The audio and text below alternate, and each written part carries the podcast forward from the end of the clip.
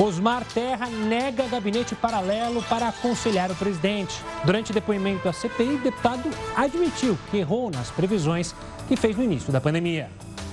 O Ministério da Saúde será investigado por compra de vacinas Covaxin. Protesto termina em confronto entre índios e policiais em Brasília.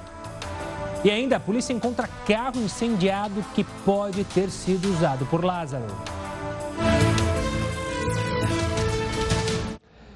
Olá, uma boa noite. Seja muito bem-vindo ao Jornal da Record News. Nós estamos também ao vivo pelo nosso canal do YouTube, no Facebook da Record News e, como eu gosto sempre de frisar, pelo aplicativo da Record News.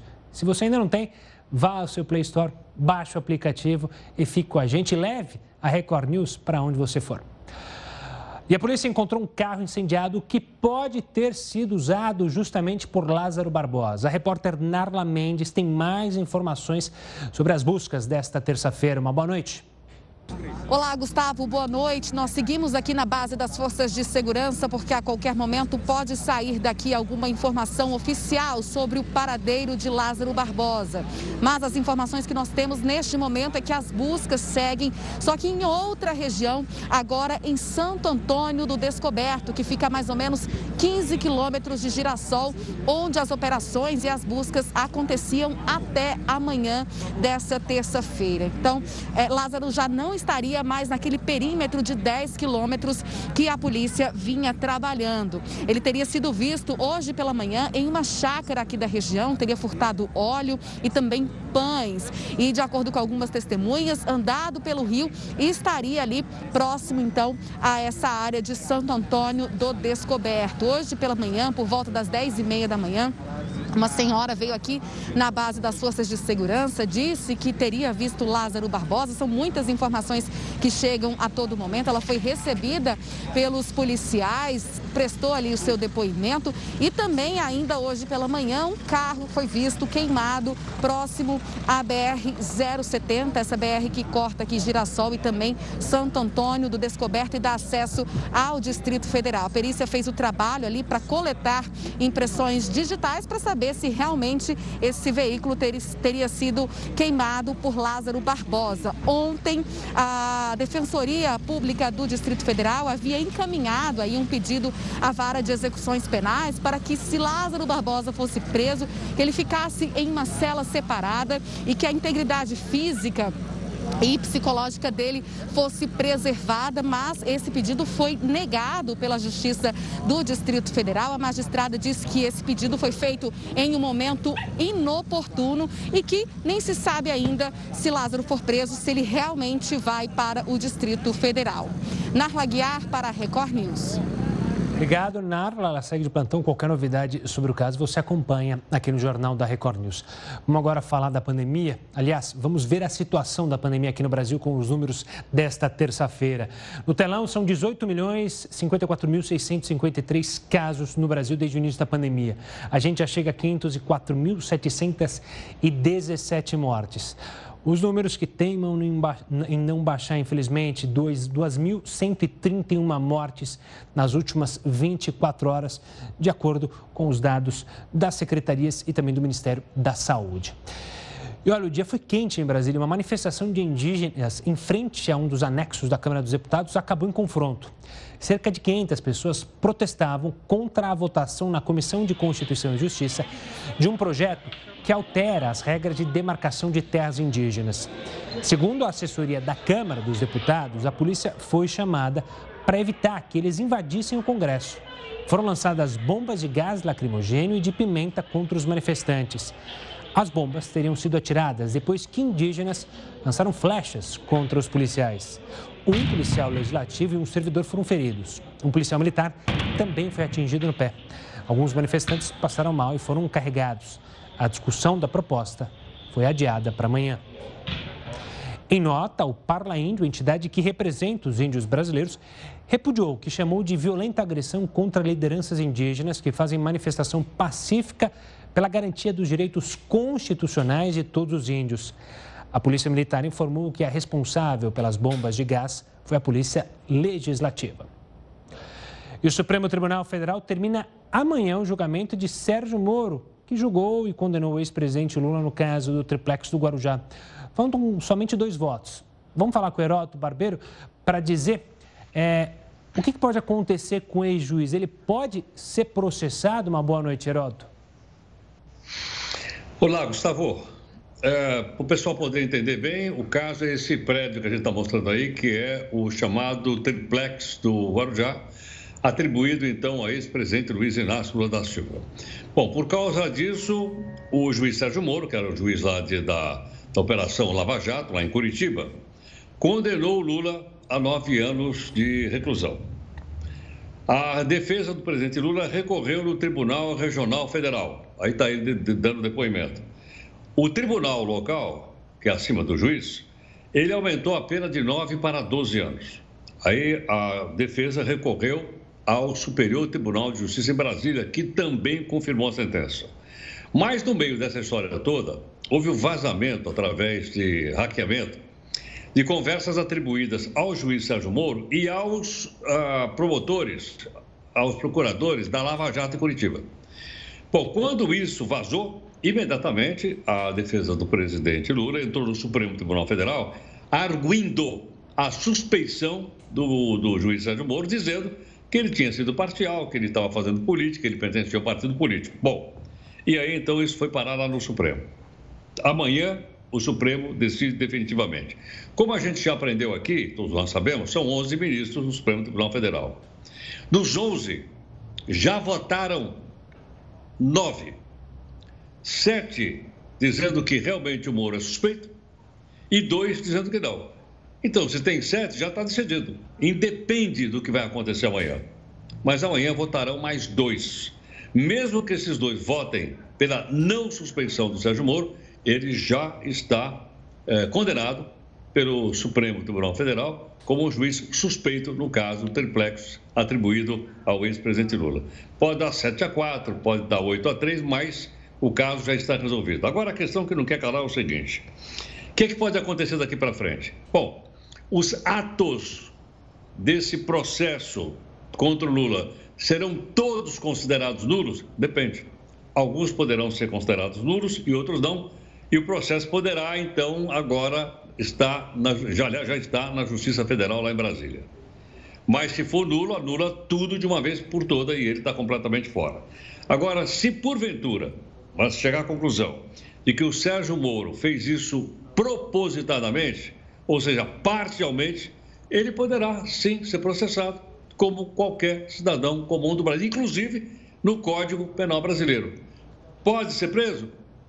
Preso eu não acredito que vá, mas poderá ser condenado, né, porque ele é réu primário, logicamente, mas ele poderá ser condenado sim se o Supremo Tribunal Federal entender que houve dolo, que houve intenção do Sérgio Moro em mudar os fatos para que o ex-presidente Lula fosse condenado aí por causa do, do triplex. Amanhã a gente vai ter mais detalhes sobre isso e é, são informações que eu estou dando para que amanhã você possa entender melhor e formar sua própria opinião a respeito do caso.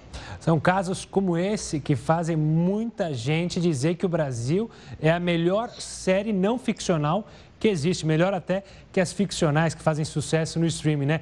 Porque são reviravoltas diárias, mensais, anuais que a gente acompanha no Brasil, envolvendo, claro, sempre a justiça. Herói, daqui a pouco a gente volta a se falar aqui no Jornal da Record News. Vamos falar de vacinação porque relatos da aplicação de terceiras doses da vacina contra o coronavírus estão sendo investigados em Paranavaí, interior do Paraná. Entre os casos investigados está o de um homem que teria tomado a vacina pela terceira vez, meses depois de receber a segunda dose. As autoridades informaram que as denúncias estão sendo verificadas por meio do sistema de cadastro dos vacinados. É bom lembrar que nenhum imunizante necessita da aplicação de uma terceira dose. A alta nos preços de produtos da cesta básica vem preocupando, principalmente as famílias de baixa renda. Uma pesquisa revela que muitos alimentos tiveram um reajuste de até 123%. Nilson trabalha como garçom, mas por causa da pandemia está sem serviço e tem feito bicos para conseguir manter a casa. Saindo todos os dias, ou para lavar um carro, ou para trabalhar de auxiliar de serviços gerais ou na construção civil, porque a gente sabe que no final do mês a gente tem que fazer a compra para trazer o sustento para casa. O problema é que boa parte da renda vai para as compras no supermercado. A renda mensal da família é de cerca de R$ 1.500. Uma pesquisa recente do site Mercado Mineiro mostrou que alguns itens essenciais da cesta básica, como arroz, feijão, óleo e leite, foram os que mais sofreram reajustes. Preocupa principalmente a população de baixa renda. Essa que não viu seu poder aquisitivo aumentar, muito pelo contrário, quem está empregado hoje tem que levantar as mãos para os céus e, e, obviamente, não consegue aí manter o mínimo da sua casa. O levantamento foi realizado em supermercados da região metropolitana de Belo Horizonte e analisou o preço médio dos produtos neste mês, comparado com os valores de janeiro de 2020, antes da pandemia. Uma das marcas de arroz branco tipo 1 de 5 quilos, que custava em média R$ 13,80, subiu para R$ 23,93, um aumento de 73%. Um quilo de feijão carioca, que custava R$ 5,04, passou para R$ 8,93, alta de 77%. O óleo de soja foi de R$ 3,51 para R$ 7,84, 123% de reajuste. O leite integral subiu de R$ 2,45 para R$ 3,99, 63% mais caro. Outros produtos, como queijo mussarela, limpador multiuso e detergente em pó, sofreram reajuste de até 71%. A gente nota que os produtos que mais subiram de preço são os que mais estão sendo exportados. Então, exportar não é ruim, mas a população tem que ter condições também de comprar os produtos feitos no Brasil, produzidos no Brasil e pagar um preço justo, coisa que não está acontecendo, por isso que a gente fica extremamente preocupado.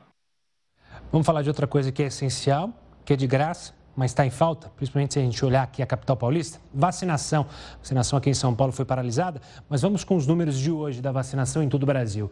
Já receberam a primeira dose 66 milhões 532 mil 832 brasileiros que receberam a segunda dose, 24.712.676 números compilados pelo R7 com todas as secretarias de saúde do país. E essa vacinação que ainda é, demora, a gente vai falar mais sobre vacinação hoje. Vamos falar sobre a Janssen, afinal, vacina que chegou, uma nova vacina que chegou no Brasil, mas é daqui a pouco. E olha, daqui a pouco, um elefante invadiu uma cozinha. É mesmo, em busca de comida e, obviamente, assustou a imagem dele. A gente vai mostrar no próximo bloco quem é esse elefante, aonde isso aconteceu já já aqui no Jornal da Record News.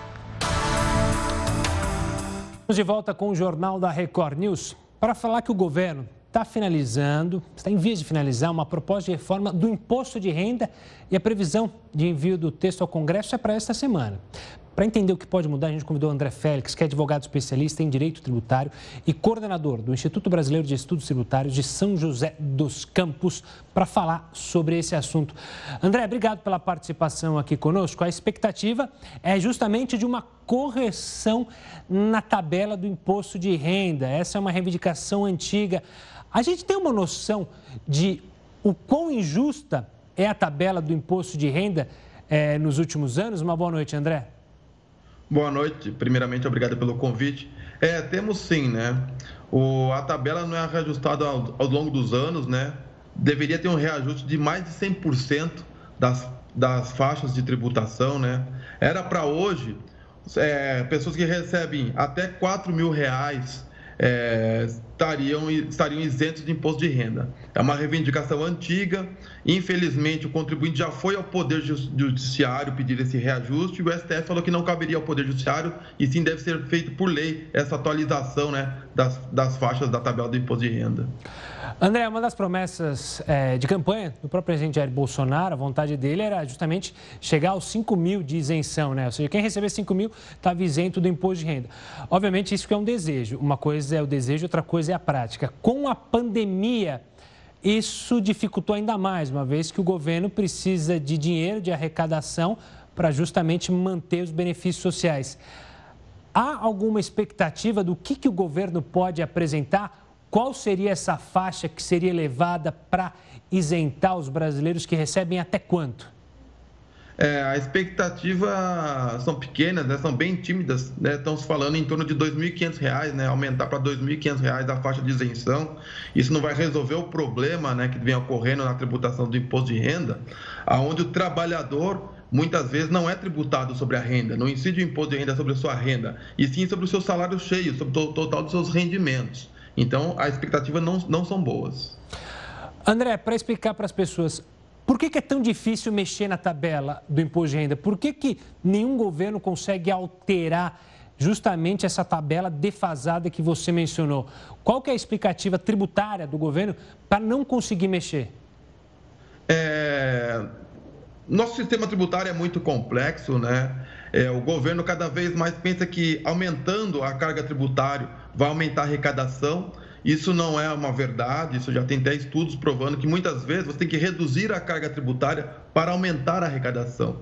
infelizmente não vem desse jeito. Até o, o presidente do, da Câmara dos Deputados sinalizou numa entrevista que aumentar a faixa de isenção é, aumentaria, melhoraria a economia melhoraria o consumo interno e com isso ia aumentar a arrecadação. Mas eu não estou vendo essa resposta dele, né, essa posição dele no projeto que vai ser apresentado para aumentar a faixa de isenção do imposto de renda. André, outro questionamento que surge nos bastidores sobre essa reforma, reforma tributária seria justamente em tributar dividendos. É, essa proposta pode, de fato, ocorreu, o país, o Brasil é um dos poucos países que não tributa dividendos, né? Sim, é, é o Brasil é um dos poucos países que não tributa dividendos, mas a discussão não é tão simples assim. Ah, vamos tributar os dividendos agora porque a gente não está tributando. O Brasil, ele optou em tributar sobre o consumo. Nós temos uma alta carga tributária sobre o consumo. E não privilegiou tributar renda e patrimônio. Se, você, se, o país buscar tributar agora dividendos, renda e patrimônio, tem que desonerar a tributação sobre o consumo. Não adianta manter uma tributação alta sobre o consumo e uma tributação alta sobre a renda e patrimônio. Isso é incompatível. Isso vai levar à sonegação fiscal, vai levar ao desinteresse em abrir uma empresa aqui no Brasil que já tem uma alta carga tributária.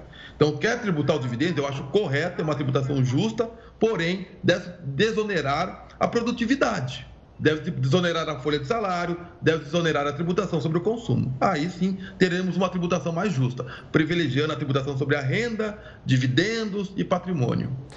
André, até agora a gente falou sobre as questões técnicas, que são, obviamente, complicadíssimas para você equalizar tudo numa balança, deixar tudo como você mencionou. Libera aqui, solta aqui, mas aumenta por aqui. Mas e o fator político? A gente está muito próximo é, de ano eleitoral. Ano que vem ano eleitoral e isso impossibilita qualquer tipo de alteração. Você acredita que isso dificulta ainda mais mexer nessa reforma tributária que há anos, décadas que presidentes tentam mexer, mas sempre acaba tendo entrave? O fator político afeta muito? É, sim, né? Eu acho que pra, eu acho dificilmente vai ser aprovado essa mini reforma tributária, porque não, não terá reforma tributária alguma, essa é a verdade. Só serão unificados apenas dois tributos, o PIS e o COFINS, que na prática eles já são unificados, né? Até a gente, no dia a dia, a gente usa a, gente usa a linguagem, vamos recolher o PIS, COFINS? Ninguém fala, vou recolher o PIS e depois a COFINS. Então não é uma reforma tributária. A reforma tributária que todos os cidadãos brasileiros esperam é aquela que vai ter uma redução da carga tributária. Então, dificilmente a gente vai ter isso no Brasil, é, não nesse governo, não, não, não tivemos nos outros governos também. Para falar de reforma tributária, primeiro tem que se fazer uma reforma administrativa. Se não fizer a reforma é, administrativa, é chover no molhado fazendo uma reforma tributária. E nessa tímida reforma tributária que o governo vem apresentando, talvez ainda ocorra um aumento da carga tributária. E não é essa reforma tributária que ninguém espera. André, obrigado pela participação aqui falando sobre o tema e devemos falar ainda mais outras vezes sobre essa reforma tributária que está sendo fatiada e ver também se de fato ela avança no Congresso. Um forte abraço e até uma próxima, André. Vamos sair um pouco do Brasil para falar da Tailândia de um caso curioso. Um elefante estava passeando por lá e invadiu uma cozinha em busca de comida. As imagens feitas pela moradora mostram que ele destruiu a parede da casa e, com a pequena cabeça, usou a tromba para procurar alimento. O bicho aparentemente encontrou o que queria dentro de uma sacola plástica. A casa fica em um parque nacional habitado justamente por esses animais. E um estudo da Universidade de Yale, nos Estados Unidos, mostrou que o resfriado comum, resfriado que a gente tem, pode ajudar o corpo a reagir contra o coronavírus. Veja só que curioso. De acordo com os pesquisadores, a exposição ao vírus do resfriado teria esse efeito. Eles descobriram que esse vírus respiratório inicia uma atividade de genes que podem interromper a replicação do vírus da Covid-19 nas vias aéreas.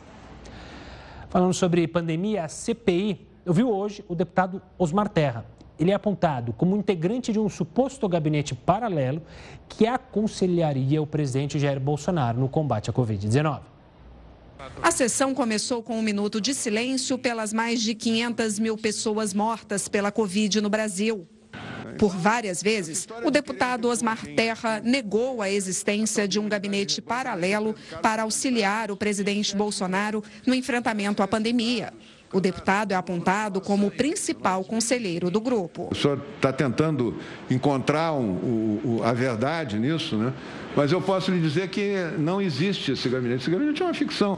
Segundo o deputado, quem toma as decisões é o próprio presidente. Doutor, acredite se quiser, a primeira vez que eu ouvi a palavra é, é, quarentena vertical foi do presidente. Eu nunca falei isso, nunca vi, nunca. Ele, ele cunhou esse termo, quarentena vertical. É, é da cabeça dele. Ele, ele tem uma visão que nós coincidimos em alguns pontos, em muitos pontos, aliás, sobre é, que quarentena e lockdown não funciona. Mas Osmar Terra admite que opina quando é questionado pelo presidente. Pelos cálculos dele, teriam acontecido cerca de 20 encontros. Osmar Terra admitiu que errou nas previsões que fez no início da pandemia, como a quantidade de mortos, a imunidade de rebanho e o tempo que a crise iria durar. Mas continua criticando o isolamento social. Se isolamento funcionasse, não morria ninguém em asilo. Amanhã a CPI iria ouvir Francisco Maximiano sócio de uma empresa de medicamentos. De acordo com os advogados dele, o empresário está em quarentena porque voltou recentemente da Índia. A empresa Precisa é investigada pela CPI por ter conseguido fechar contrato com o governo brasileiro em tempo recorde e com o valor por vacina acima da média do mercado. Na sexta-feira, a CPI vai ouvir o deputado federal Luiz Miranda e o irmão dele, que é servidor do Ministério da Saúde. Luiz Ricardo Miranda relatou ao Ministério Público que foi pressionado para garantir a importação da Covaxin, produzida pelo laboratório indiano.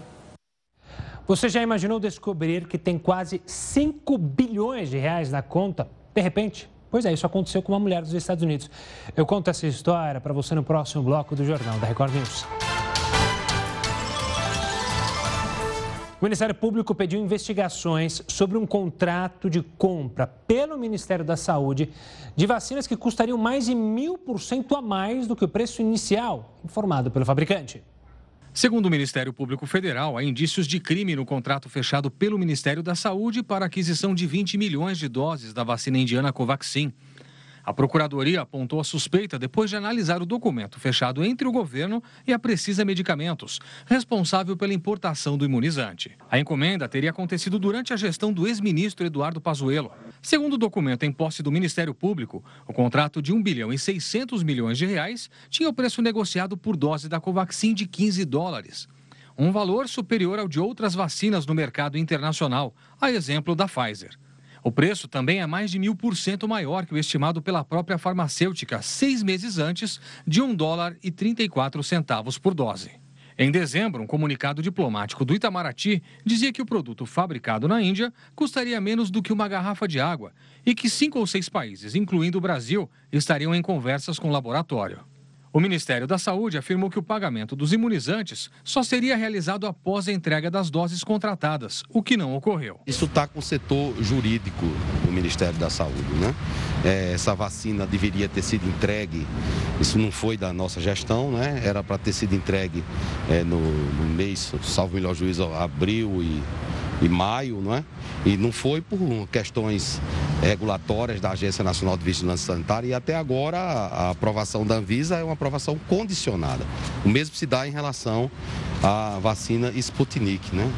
É, agora que nós temos um quantitativo é, de doses de vacina da, da Pfizer, da AstraZeneca, é, da Janssen, da Coronavac, e o programa de vacinação brasileira cada dia aumenta a sua velocidade, já não é um assunto estratégico para o Brasil, esse, esse tipo de vacina que não tem sequer o registro emergencial na Anvisa, né? Segundo documentos obtidos pela CPI da pandemia, o valor acertado para a aquisição da Covaxin é o mais alto entre as vacinas compradas até agora.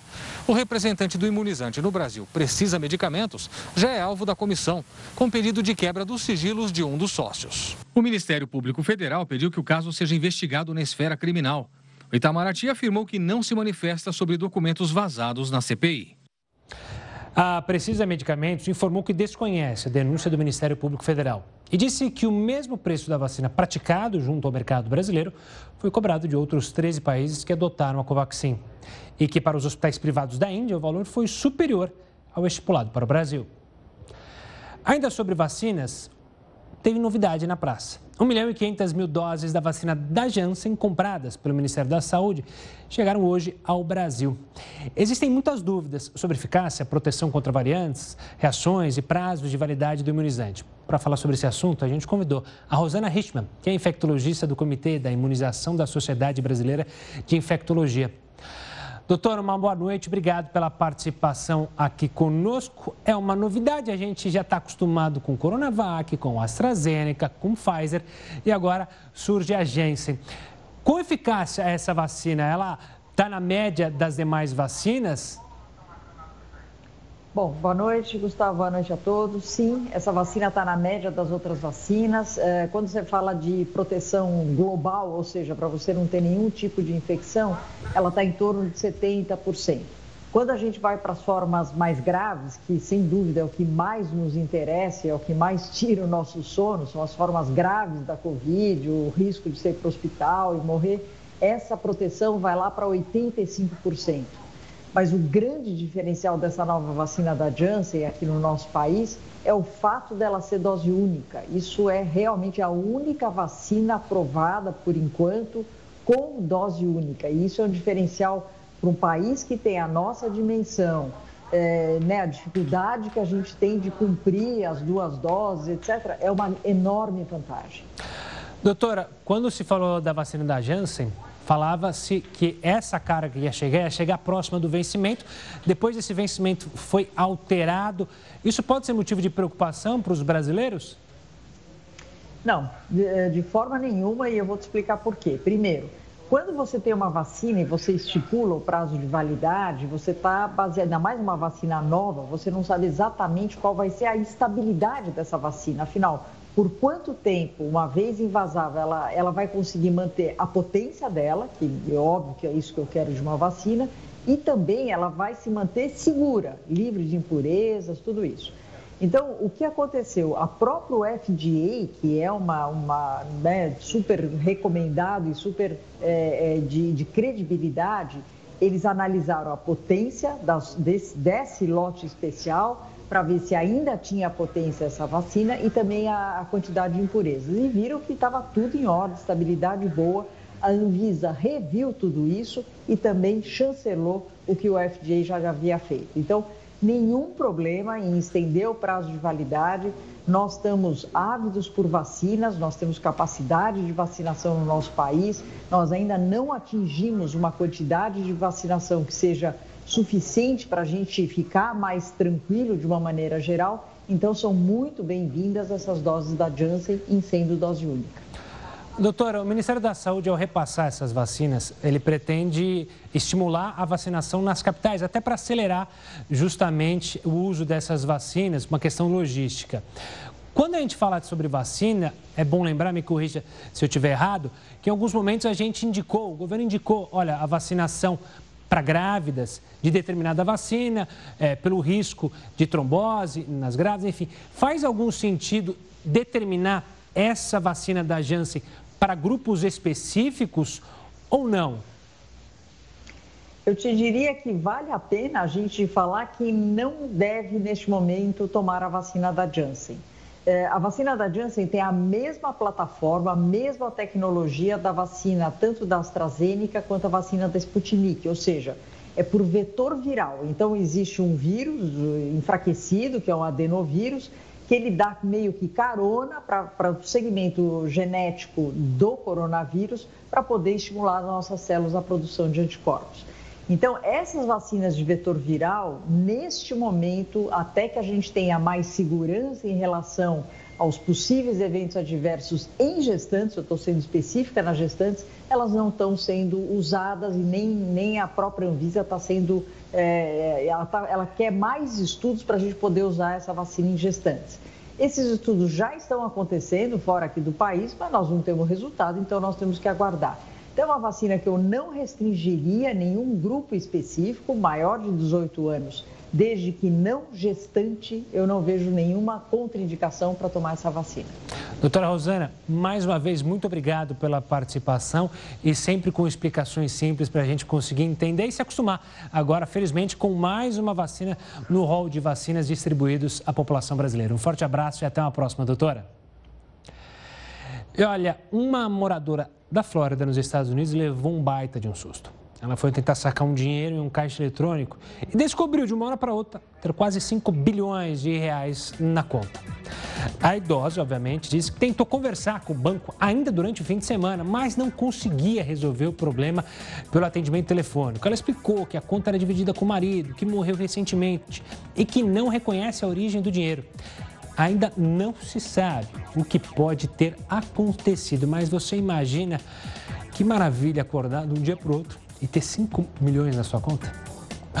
Enfim, bom, dois novos testes criados no Brasil para detectar o coronavírus foram patenteados. O primeiro teste é semelhante aos dispositivos que medem a glicose no sangue. Já o segundo identifica se a pessoa está contaminada com amostras da saliva. Os dois testes dispensam o uso do cotonete nasal, que é horrível para quem já fez esse exame. Os novos modelos também podem ajudar a acelerar a testagem em massa dos brasileiros. O presidente das Filipinas, Rodrigo Duterte, pode ser processado no Tribunal Penal da ONU. Ele é acusado de milhares de mortes e suspeito de traficar drogas. Vamos falar com o Heródoto? Porque ontem mesmo a gente falou dele aqui no jornal da Record News, porque ele queria mandar prender todo mundo que não quisesse tomar a vacina da Covid-19. É esse mesmo que a gente está falando, Heródoto? Exatamente. É, é por aí, Gustavo. Você até lembrou esse fato, né, que é um fato interessante. Ele está ameaçando perder todo mundo que não quer tomar vacina. Né? Agora é o seguinte: será que tem vacina lá para dar para todo mundo? Você tem uma ideia? A população lá é de 110 milhões de pessoas. É, é um país muito povoado. 110 é quase é metade da população brasileira.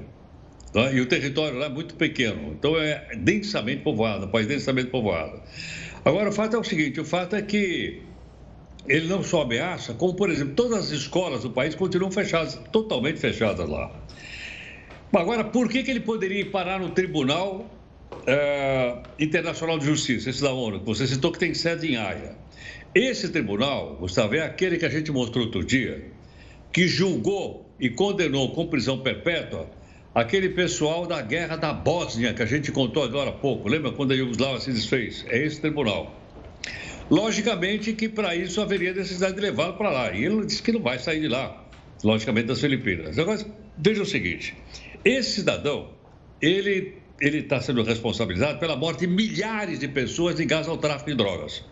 Ele mesmo disse, numa reportagem, eu lembro de ter visto, ele mesmo teria matado duas mil pessoas a tiro quando ele era prefeito aí da capital do país. E agora, então, ele teria que se ver com a ONU porque ele matou traficante e matou usuário também de droga. E autorizava a polícia a matar também. Daí a quantidade imensa de pessoas que lá morreram. Agora você diz, bom, e qual é, qual é a acusação que o Tribunal Internacional tem contra ele? É de crime contra a humanidade. Olha, crime contra a humanidade é aquilo que a gente rotula com o nome de genocídio. Eles não estão chamando de genocídio em respeito é? aos desastres já acontecidos no século passado, como durante a Segunda Grande Guerra Mundial, nos campos de concentração nazista, também no começo do século com os armênios em relação ao antigo Império Otomano, e também na África, quando mais de um milhão de UTs foram massacrados. Então, eles procuram não usar a palavra genocídio né, em, em, respeito a, esses, a essas catástrofes acontecidas. Mas o caso é isso, exatamente esse: crimes contra a humanidade Em outras palavras, esse cidadão pode ser condenado por genocídio contra o povo do seu próprio país, que, segundo ele, a única forma de acabar com o tráfico de droga é matando o usuário e o traficante. É mais uma para a lista de polêmicas do presidente. É, aqui a gente volta a se falar daqui a pouquinho aqui no Jornal da Record News. A gente está falando do cenário internacional. Olha que interessante, uma empresa norte-americana divulgou a lista de cidades mais caras do mundo para trabalhadores estrangeiros.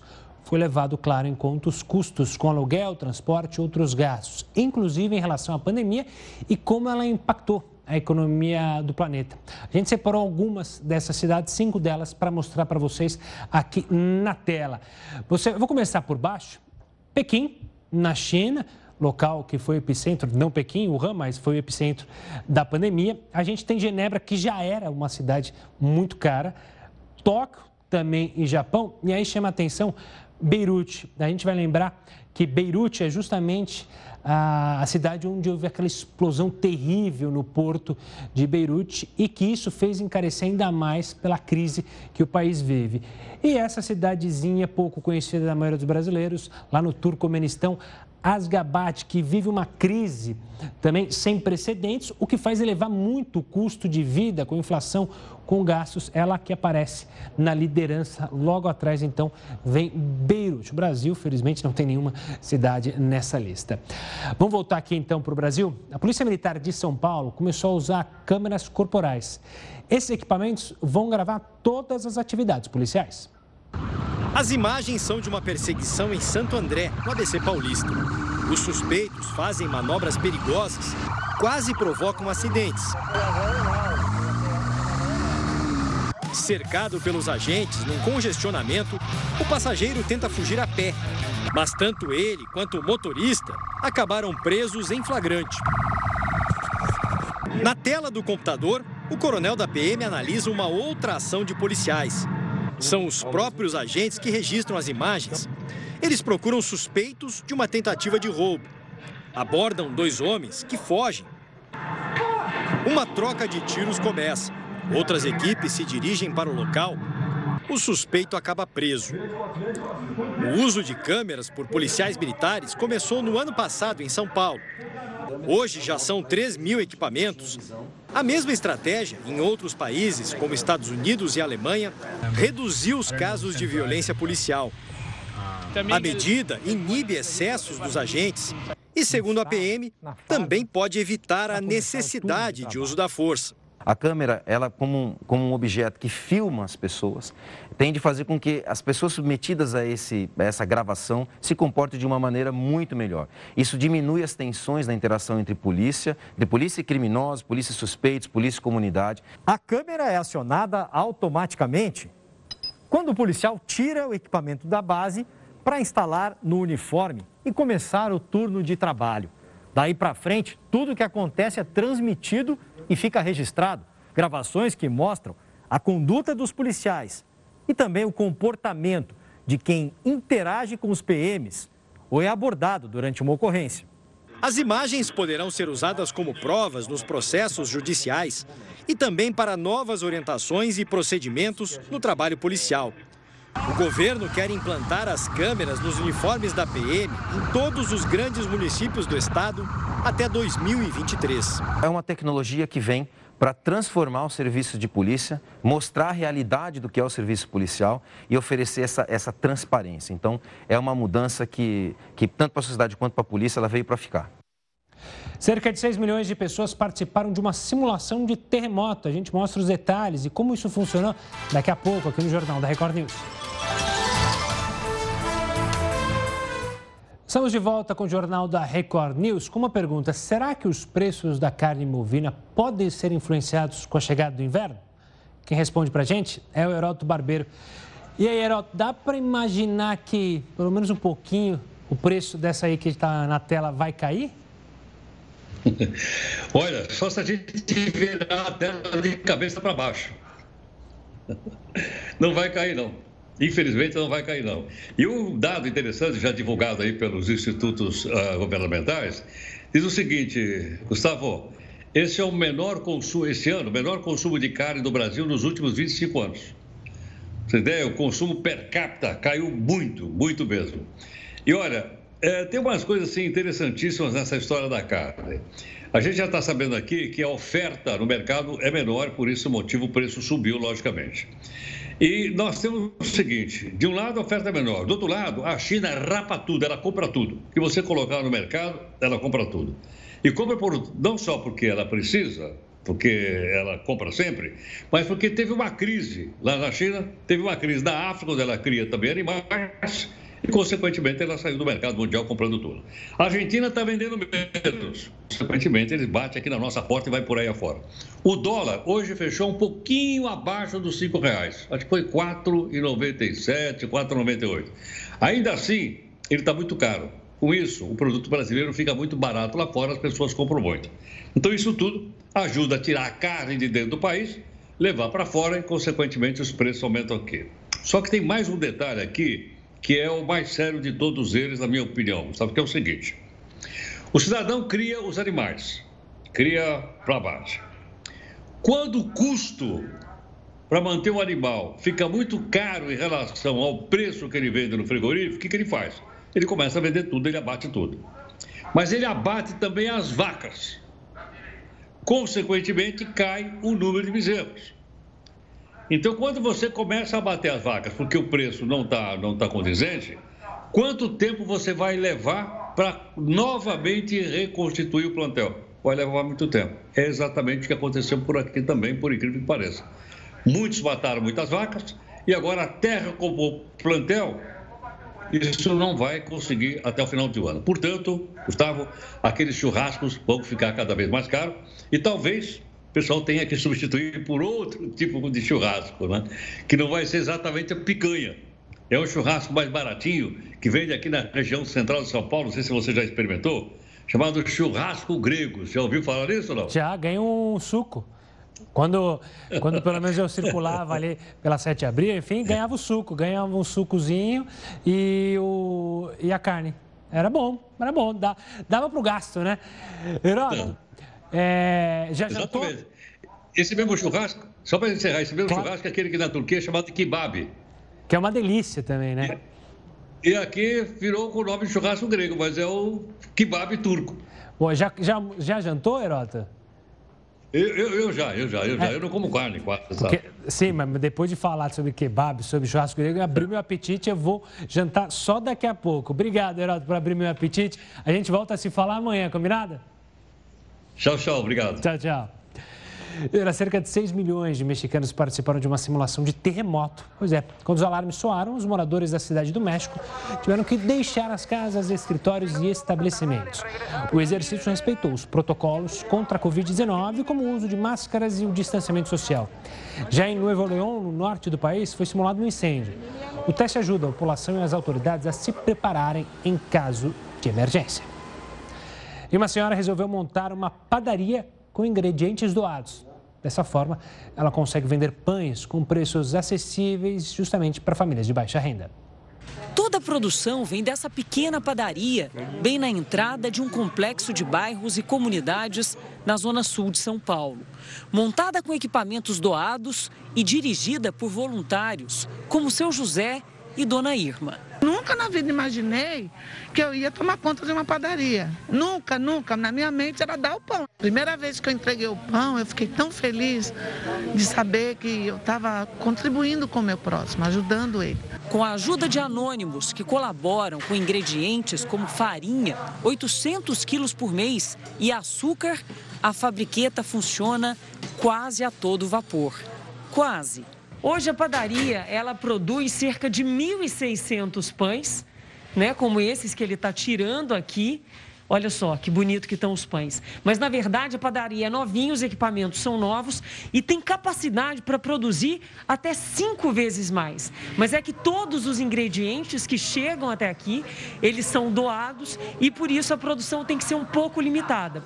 Para ajudar na comunidade, o padeiro Jeromias deixou o emprego num bairro elegante da capital e decidiu ganhar menos para fazer mais.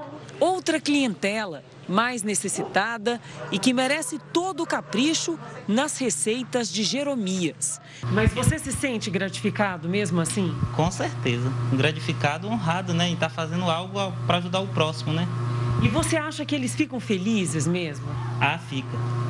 Fica feliz mesmo. Tudo a preços bem acessíveis para a comunidade.